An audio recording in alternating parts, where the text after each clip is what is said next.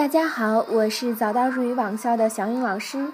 今天给大家带来的一个比较有意思的话题，就是日本女人的温柔公式。那想必呢，日本女人的温柔在全世界的女性当中都是非常有名的。今天我们就一起来剖析一下日本女人温柔的三部曲。第一个部曲呢是日本女人语言上的温柔。日本女性说话呢总是非常的温和有礼，语气呢听起来也十分的委婉。第二部曲呢是动作上的温柔。许多较为传统的日本女性坐在椅子上呢，必须是合并双脚，双手放在双膝上，身体呢微微前倾的。第三部曲呢是日本女人的内心温柔。